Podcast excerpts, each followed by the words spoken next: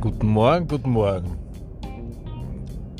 Schon langsam wird es kalt, der Winter kommt und möchte euch eine kurze Episode von gestern erzählen.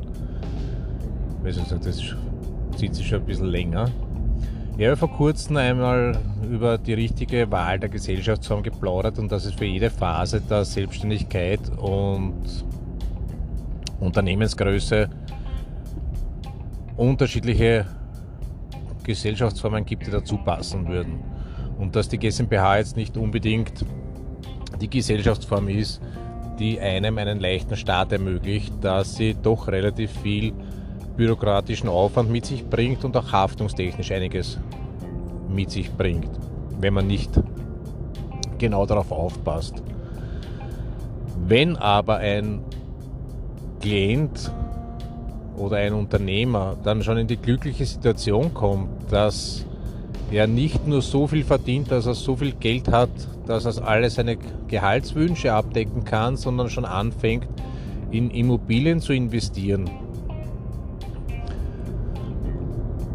Aus den Betriebsmitteln, dann sollten doch bitte die sollte man wissen, dass es soweit ist, dass die Gesellschaft, dass es zumindest eine GmbH sein sollte und auf der anderen Seite dann aber auch für, die, für den Zukauf der Immobilien eine Absicherung zu erfolgen hätte. Das heißt, dass man eine Holdinggesellschaft macht, dass das eine getrennte Persönlichkeit ist.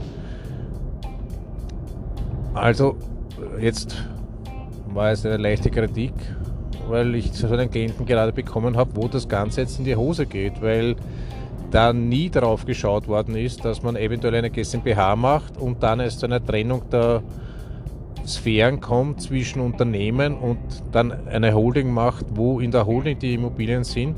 Jetzt hat die, äh, das Unternehmen leichte Probleme und höchstwahrscheinlich geht alles den Bach runter. Nur im Nachhinein ist sowas halt dann nicht mehr zu regeln. Das heißt, liebe Unternehmer, wenn es euch einmal so gut geht, dass ihr anfängt, in der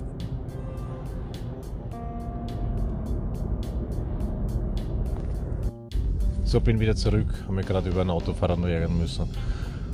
Also, wenn es euch so gut geht, dass ihr anfängt, darüber nachzudenken, in Immobilien zu investieren, dann bitte, das ist der Zeitpunkt, wo ihr zum Steuerberater eures Vertrauens geht und ihn darauf ansprecht und fragt, welche Unternehmensform ihr wählen sollt und auch bitte mit einem vernünftigen Rechtsanwalt gemeinsam über diese Sachen sprechen. Falls ihr dabei Hilfe braucht, bitte kommt auf www.wts-steuerberatung.com www.wts-steuerberatung.com Macht auch einen Termin aus. Wir planen das gerne mit einem Businessplan, schauen uns an, welche Gesellschaftsform dafür die richtige ist und erklären euch auch, warum die Gesellschaftsform die richtige ist.